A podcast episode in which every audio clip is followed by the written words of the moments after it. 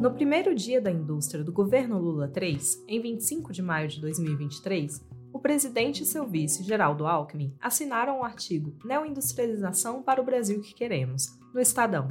Nesse manifesto, prometem que a indústria será o fio condutor de uma política econômica inclusiva e indicam que a reversão do processo de desindustrialização pelo qual o Brasil passou garantiria a construção de cadeias produtivas mais resilientes a choques, a promoção de tecnologias necessárias para reverter as mudanças climáticas e a soberania em setores econômicos estratégicos. Para entender a situação da indústria no Brasil, o peso da produção brasileira no mundo, o histórico recente de medidas industrializantes e os líderes por trás das novas propostas setoriais do governo, a equipe de análise política e econômica da Prospectiva elaborou um relatório especial exclusivo para clientes sobre a política industrial do governo Lula. Seja bem-vindo ao Macropolítica Podcast. Eu sou Daniele Ribeiro, coordenadora de marketing da Prospectiva, e essa é uma edição especial do nosso podcast. Hoje contaremos com as análises da consultora econômica Paula Goldenberg e do gerente de análise política e econômica da Macropolítica, Adriano Laureno, que irão analisar a política industrial do governo Lula III, a partir do nosso relatório. Como está a Paula? Oi, Adriano. É um prazer estar aqui com vocês hoje. Oi, Dani. Passados os debates fiscal e tributário mais urgentes do governo, o mandato Lula deve eleger alguns eixos temáticos principais para avançar por meio da aprovação no Congresso e a elaboração de políticas públicas. Então, vai ser um prazer poder conversar hoje sobre uma das prioridades declaradas do governo e que é a principal candidata para assumir esse papel de pauta centralizadora passada à discussão de reformas. O que você acha de começarmos com alguns dados, Adriano? Oi, Paula. Oi, Dani. Acho bem importante para a gente contextualizar um pouco esse debate. Né? Segundo os dados do IPEA, a indústria brasileira chegou a apresentar 48% do PIB no auge, em 85, e desde então esse patamar vem caindo, mas não de uma forma linear. Na realidade, houve três momentos de uma queda brusca, que foram seguidos de momentos de relativa estabilidade e até alguma recuperação. Primeiro desses momentos veio entre 89 e 91, quando a indústria caiu para 36% do PIB, a partir de uma combinação entre hiperinflação, crise econômica, abertura comercial, tudo impulsionado ali pela crise do governo Collor. E depois a indústria até voltou a recuperar um patamar de quase 42% do PIB no né, processo de normalização do Itamar em 93, mas sofreu a seguir sua queda mais brusca com o plano real e a paridade entre o real e o dólar que baseou o plano. E aí a balança comercial brasileira reverteu uma tradição superavitária e passou a ser deficitária entre 95 e 2000.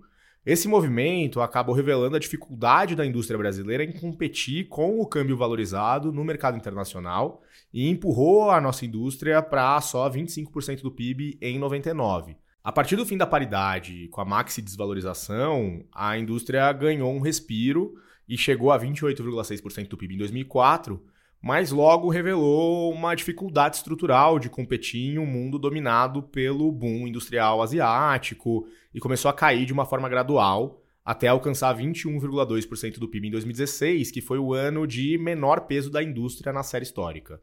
Esse movimento foi pontualmente revertido nos anos seguintes, graças ao boom do preço do petróleo, do minério de ferro, principalmente agora nesses últimos anos, que ajudaram a indústria extrativa a levar o PIB industrial brasileiro a 23% do PIB, 23,6% do total novamente agora em 2022. Agora, entrando um pouco no detalhe desse comportamento que você descreveu e olhando para os diferentes segmentos da indústria, a tendência que a gente observa dos anos 80 para o momento atual se mostra ainda mais preocupante quando a gente considera que a indústria de transformação é o segmento normalmente relacionado, associado à oferta de melhores empregos, crescimento da produtividade, que são motores importantes do crescimento e do desenvolvimento. E é exatamente esse ramo da indústria, o segmento de transformação, que mais sofreu ao longo das décadas, passando de cerca de 75% da produção industrial total brasileira na década de 80 para cerca de 55% registrados hoje, né? Ou seja, depois de representar 36% do PIB em 1985, a indústria de transformação hoje está no patamar dos 13%, um patamar bem abaixo do que registrou na década de 80. Enquanto isso, a importância da construção também caiu de 9,6% do PIB para 3,2%, Só que no caso do segmento de construção, o choque mais duro veio depois da Operação Lava Jato e a crise ali do governo Dilma, já que a construção ainda somava 6,5% do PIB em 2012. E isso, é claro, acaba refletindo em uma perda desses setores na participação relativa no mercado de trabalho. Então, mesmo se a gente tirar da conta o mercado de trabalho informal, que é totalmente dominado por serviços, e considerar só os empregos com carteira assinada, a indústria de transformação passou de empregar 19% da população em 2004 para empregar 15,6% nos dados registrados hoje. Então, isso acaba tendo um impacto sobre a distribuição da renda na população já que o empregado com o ensino superior da indústria de transformação ganha cerca de 24% a mais do que a média dos empregados formais brasileiros. E mesmo os, os trabalhadores sem ensino superior também ganham cerca de 11% a mais no segmento de transformação. Não é à toa que a própria ONU aponta o aumento da participação da indústria no PIB e no emprego como uma das diretrizes para o desenvolvimento sustentável. O problema é que a tendência global vai no sentido oposto. Quando a gente olha o pico da parcela da indústria no PIB dos países ao longo da trajetória de crescimento da renda per capita, essa proporção caiu pela metade entre a década de 70 e 2015. Ou seja, existe hoje uma dificuldade global de manter um modelo de desenvolvimento e crescimento da renda baseado nessa centralidade da indústria. Mas o desafio industrial no Brasil vai muito além desses obstáculos da economia global. Afinal, aqui o processo de industrialização foi bem prematuro e realmente houve uma perda significativa na participação da indústria brasileira em relação à produção global de manufaturados. Se essa proporção estava ali em 2,8% em 95, ela cai para 1,2% em 2022. E aí, se a gente olha para as exportações globais de manufaturados, a tendência é similar, com uma queda de 1% das exportações globais, que o Brasil representava em 84, para menos de 0,5% das exportações globais que o Brasil representa hoje. E aí, como de costume, o que mais choca é a comparação com a China. Né? O país asiático representava o mesmo 1% do mercado internacional de manufaturados que o Brasil em 85, para concentrar hoje mais de 21% dele. Agora, em compensação e até para fins de comparação, o Brasil é o quinto maior exportador agrícola do mundo e está na liderança em produtos como soja e carne. Então, o que o governo Lula vê como um problema não é exatamente que o Brasil seja um grande exportador desses produtos, mas a desproporção setorial que existe na balança de exportações do país, considerando, por exemplo, que os preços das commodities tendem realmente a ser mais voláteis e especulativos, o que significa que uma maior diversificação da pauta exportadora contribuiria de fato para reduzir as oscilações da economia brasileira. Mas isso não significa, Adriano, que a força do agronegócio não seja considerado um canal para fomentar a própria indústria, né? Então, hoje o Brasil já é hegemônico nas exportações globais, por exemplo, de suco de laranja. E o próprio artigo publicado pelo Lula e pelo Alckmin sobre a neoindustrialização aponta o financiamento às exportações de maquinário agrícola, os estímulos à agroindústria e as novas tecnologias no campo como é, prioridades nessa agenda.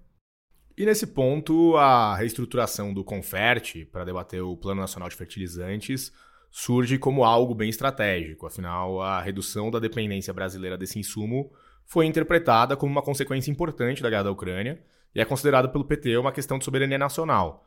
Por isso, essa questão surge de uma forma paralela até em diferentes iniciativas industrializantes do governo. Um exemplo é o renovado Conselho Nacional de Desenvolvimento Industrial, que tem como um dos sete grupos de trabalho criados as cadeias agroindustriais sustentáveis e digitais, com objetivos específicos de aumentar a produção de alimentos nutritivos, diversificar essa produção, fazer uma produção nacional de bioinsumos e também reduzir a dependência externa de implementos agrícolas e fertilizantes. Já no Ministério de Minas e Energia, existe o programa Gás para Empregar, que inclui uma expectativa de investimentos privados na ordem ali de 39 bilhões em unidades de fertilizantes, que vão se somar a outros 55 bilhões em gasodutos, rotas de escoamento e processamento de gás. Agora, ainda no agronegócio, o governo vê uma oportunidade de incentivar a mecanização de pequenas propriedades a partir do incentivo à produção local desses equipamentos. Então, para isso, o MIDIC, o Ministério de Desenvolvimento, Indústria e Comércio deve avançar com o programa Mais Alimentos, numa atuação ali coordenada com o Ministério do Desenvolvimento Agrário. Em paralelo, o BNDES também lançou uma linha de crédito rural em dólar para compra de máquinas e implementos agrícolas, no montante de 2 bilhões de reais e com taxas de juros de 7,59% ao ano, mais a variação cambial. Então essa tem sido vista como uma alternativa para exportadores que contam com uma receita em dólar, já que o BNDES manteve suas demais linhas de crédito rural baseadas na Selic e na taxa de longo prazo, a TLP. Mas a lista de objetivos prioritários do governo para garantir essa soberania nacional vai bem além dessa relação entre fertilizantes e segurança alimentar, né, Paula? Com certeza, Adriano. Outro setor tradicional é o de energia, e dentro do qual a estratégia do governo parece ser a de diversificação. Então, por um lado, as oportunidades relacionadas ao processo de transição energética são vistas pelo governo como uma grande vantagem comparativa brasileira para atrair investimentos externos. Então, por isso mesmo, existe uma grande expectativa sobre os resultados do Programa Nacional de Hidrogênio Verde, que tem formulado diretrizes para o desenvolvimento de uma alternativa energética sustentável e que pode, na verdade, ser exportada pelo Brasil para países como a Alemanha, que tem enfrentado dificuldades para garantir sua segurança energética em contextos turbulentos, geopolíticos, como foi o caso da guerra da Ucrânia. Por outro lado, o governo não foca só nas matrizes como eólica e solar, né? Pelo contrário, Existe a visão de que o gás natural também é um combustível de transição e existe, além disso, uma vontade de aumentar a produtividade no próprio setor de petróleo. Por isso mesmo, foi divulgado o programa Potencializa Óleo e Gás, que estimula investimentos em campos de petróleo maduros ou de economicidade marginal para fomentar produtores independentes. E vale lembrar que o Repetro, o regime aduaneiro que concede isenções tributárias para exportação e importação de bens relacionados à pesquisa e produção de petróleo e gás, segue vigente até 2040, inclusive com o Repetro Industrialização, que garante isenção tributária para a compra doméstica de insumos no setor. Exatamente, Adriano. E se a gente entrar no tema dos combustíveis, a gente precisa citar ainda o RenovaBio, que concede benefícios de crédito para descarbonização e promove o uso de biocombustíveis. Além disso, o programa Combustível do Futuro, que busca integrar o próprio RenovaBio com o Programa Nacional de Produção e Uso do Biodiesel, e por fim, a integração ali desses programas com o Proconv e com o Rota 2030, além de promover a querosene de aviação sustentável. E aí a gente começa a entrar em um risco relevante, eu acho, da política industrial do governo, que é o da falta de coordenação entre iniciativas de diferentes ministérios que muitas vezes instituem alguns programas que se sobrepõem.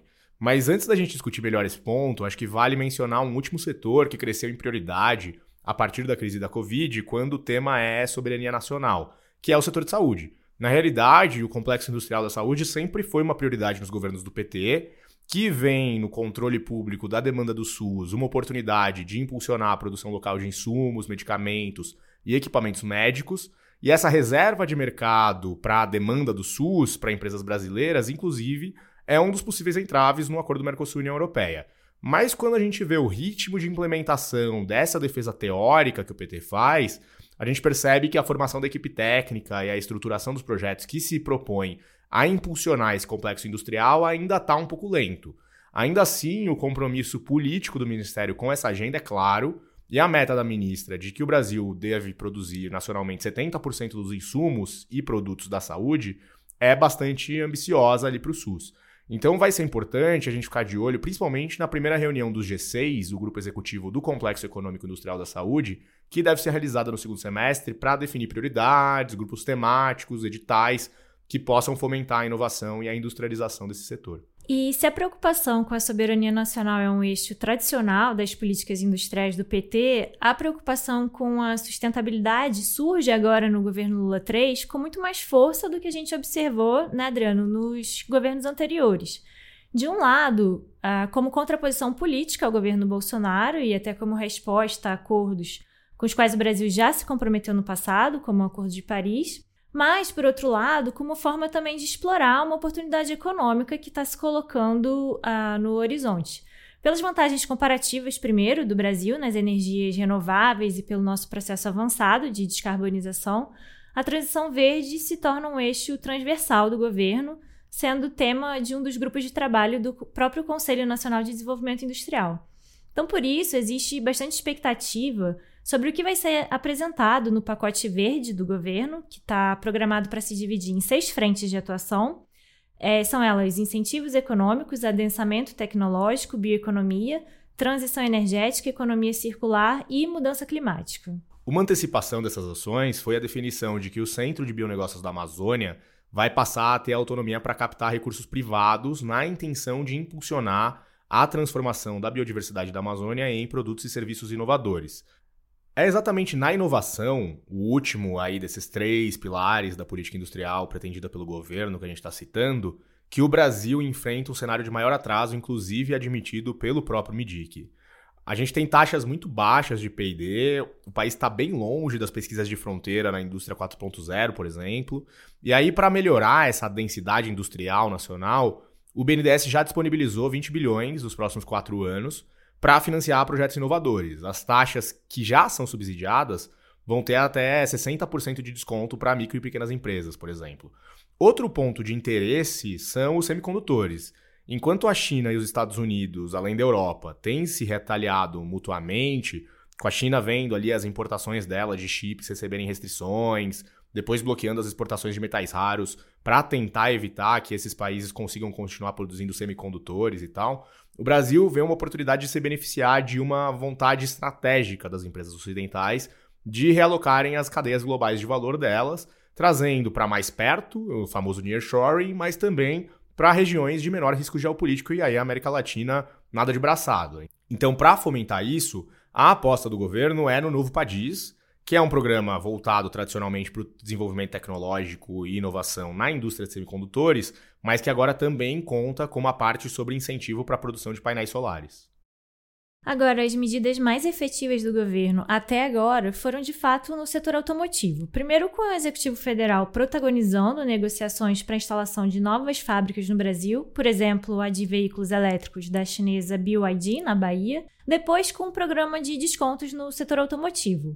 Então, é verdade que o próprio secretário de Desenvolvimento e Inovação do MIDIC, Wallace Moreira, admita que o programa estrutural do setor é o Rota 2030 e o programa de descontos foi, na verdade, ali uma medida anticíclica para evitar demissões em massa no setor enquanto os juros do país ainda não cedem. Mas a verdade é que o desenho dos incentivos tributários concedidos para baratear os veículos dá ali sinalizações e dicas importantes sobre o que a gente pode esperar para outras políticas industriais do governo. Afinal, os descontos obedeceram uma prioridade com três critérios. Primeiro, uma social, favorecendo os carros mais baratos, né, e portanto mais acessíveis. Segundo, um critério ambiental, com maiores descontos para carros menos poluentes. E por último, o critério nacional, já que os carros que têm partes, peças e montagem feita no Brasil foram também os mais beneficiados. Me parece que o programa de incentivo ao setor automotivo também é um bom exemplo do que talvez seja a principal conclusão do nosso mergulho na política industrial do governo, Paula. E eu me refiro aqui à falta de um plano coerente ou uma liderança que coordene as medidas de incentivo industrial dispersas entre os diferentes ministérios do governo. Sem isso, acho que há o risco de que os projetos percam sinergias e até a dimensão estratégica deles, favorecendo benefícios que só recomponham as margens de lucro de setores mais influentes sem, de fato, promoverem ali ciclos de investimento de longo prazo. No caso do benefício automotivo, o MIDIC deu, por exemplo, publicidade ao programa sem saber nem os custos ou a viabilidade fiscal ou ter a anuência dos demais ministérios. E aí, ao final, esse programa acabou bastante modificado pela Fazenda, que priorizou descontos, por exemplo, para caminhões e ônibus, que não estavam na versão original. No final, isso mostra bastante que não tem clareza sobre o que deve ser priorizado e muito menos avaliação de como os programas existentes, como o regime especial da indústria química, por exemplo, conversam com outros programas novos, como o estímulo à renovação do Parque Fabril via a depreciação acelerada que foi anunciado pelo Alckmin. Né? Agora, diante de todos esses desafios que você está trazendo, acho que a grande esperança para essa coordenação da política industrial acaba sendo o já citado Conselho Nacional de Desenvolvimento Industrial, que teve a sua reunião inaugural em 6 de julho.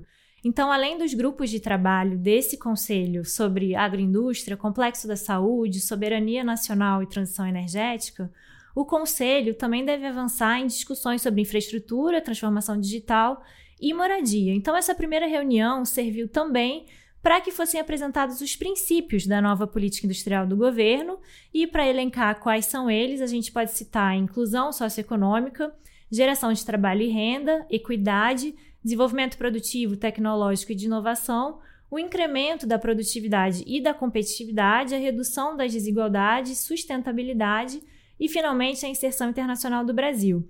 Agora, a ambição do escopo industrializante do governo também fica clara quando a gente observa a própria composição do Conselho Nacional de Desenvolvimento Industrial.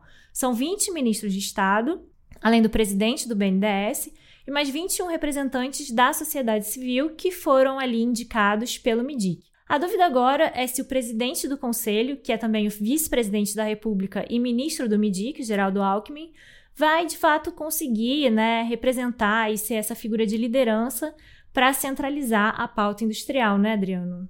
É, eu acho que essa é uma dúvida bem justa, Paula. Primeiro, porque a própria visão do Alckmin sobre a política industrial é ambígua. No discurso e até historicamente, ele tende a ser favorável muito mais a medidas de melhoria do ambiente de negócios, menos intervenção do Estado, redução do custo Brasil, a votação do marco das garantias, ele sempre coloca como uma prioridade. Então, questões mais de redução do custo do crédito. Mas, na prática, ele formou uma equipe no MIDIC com pouca coerência interna na visão econômica, que tem secretários desenvolvimentistas ali dividindo espaço com secretários liberais. Isso não seria necessariamente um problema se a gente tivesse ali a certeza de que o Alckmin está mediando essas posições, vendo diferentes posições, e aí, adicionalmente, existe o fato de que a perspectiva é que o Alckmin se torne um ministro cada vez mais ausente, a partir de um desejo premente do Lula de escalar ele para substituir em viagens internacionais cada vez mais. E aí, na ausência do vice-presidente, não está claro quem vai liderar essa agenda industrial. Ela não parece prioridade para o Haddad, nem para Simone Tebet, que seriam talvez os candidatos mais naturais. E os outros nomes, como a Luciana Santos, do MCTI, por exemplo, não têm um estofo político para orientar as ações dos demais ministérios e comandar outros ministros. A verdade é que o único polo do governo onde eu vejo uma visão unificada e capacidade técnica para liderar um debate dessa complexidade é no BNDES, onde o Aloysio Mercadante formou uma equipe experiente, relativamente alinhada com a visão econômica bastante heterodoxa que ele tem e que ele exemplificou, por exemplo, na citação ao plano de metas do JK e ao segundo PND do Geisel como exemplos que o CNDI deve seguir. Ele falou isso na primeira reunião do CNDI. A dificuldade do mercadante para implementar um projeto do tamanho dessa ambição é que o BNDES sofreu uma forte desidratação ao longo dos últimos anos. De cerca de 350 bilhões de reais de desembolsos que tinha entre 2010 e 2014, eles caíram para menos de 80 bilhões no governo Bolsonaro. Fora isso, a indústria, que absorvia cerca de 50% do crédito do BNDES, passou a representar menos de 20%, e esse ativo você não muda de uma hora para outra. Bom, essas tendências que você mencionou com certeza vão se inverter ao longo do governo Lula, embora não exista a perspectiva de que o BNDES tenha um papel tão central quanto no passado ainda nesse mandato. De qualquer forma, os recursos aportados pela Agência Especial de Financiamento Industrial do Banco, o FINAME, já subiram 26,3% no comparativo anual. Agora, quem ainda está aguardando a definição de qual vai ser o volume de recursos disponíveis para determinar volume e abrangência de obras a serem realizadas é o novo PAC. Por enquanto, o programa parece muito mais voltado a atender às demandas dos governadores pela renovação de rodovias e, em alguns casos, também de ferrovias. Mas o plano apresentado pelo Rui Costa no Conselho Nacional de Desenvolvimento Industrial é bastante mais ambicioso do que isso. Ele adiantou que a Casa Civil pretende identificar as cadeias produtivas de fornecimento para as obras do PAC para tornar essas cadeias competitivas e garantir que haja fornecedores nacionais fomentados por um comitê interministerial de aquisições. Outra preocupação vai ser com a formação de mão de obra especializada para esses fornecedores com programas de formação complementar direcionada às necessidades do programa. Até por esse plano de usar as compras públicas no PAC, o governo tem restrições a incluir essa questão no acordo Mercosul-União Europeia. Então, olhando por esse lado, pelo menos os últimos movimentos de maior alinhamento da Fazenda e do Itamaraty as demandas sobre o acordo Mercosul-União Europeia da gestão e do Celso Amorim têm uma coerência com uma visão mais ampla do governo, do Lula, sobre as prioridades da política econômica. Mas esse alinhamento ainda parece longe de acontecer na política industrial. Ao contrário da pauta macroeconômica, onde desde o período de transição o Haddad conseguiu direcionar os esforços da equipe econômica, da articulação política do governo, para priorizarem a reforma tributária, o novo arcabouço fiscal e um pacote de medidas de recomposição da arrecadação para reduzir o risco fiscal do governo, o risco na política industrial é que a falta de uma visão unificada e direcionada acabe dispersando as ações do governo, tornando elas menos eficientes, com impacto menor. A avaliação de impacto também não está clara para essas medidas, além de gerar um risco de que essa pauta acabe perdendo prioridade na agenda pública. Mal comparando, a gente viu uma coisa similar acontecer depois da reforma da Previdência no governo Bolsonaro, quando a falta de uma agenda clara acabou dispersando a pauta remanescente e impediu a aprovação de outros projetos com o mesmo nível de impacto da Previdência no restante do mandato do ex-presidente. O problema, no caso da política industrial, é que isso significaria para o Brasil perder um momento histórico em que existe uma série de oportunidades que se abriram a partir da relocação das cadeias globais de valor exigidas pela pandemia, pela transição energética exigida pelas mudanças climáticas. Então é um momento que a gente precisa aproveitar. Acho que então resta para nós seguir acompanhando e analisando a evolução, principalmente das ações tomadas no âmbito do CNDI, mas por hoje acho que a gente já passou pelas principais pautas da discussão de política industrial do governo. Adriano, a gente vai ficando por aqui e até a próxima. Concordo, Paula. Acho que foi uma conversa super produtiva. Obrigado e até a próxima.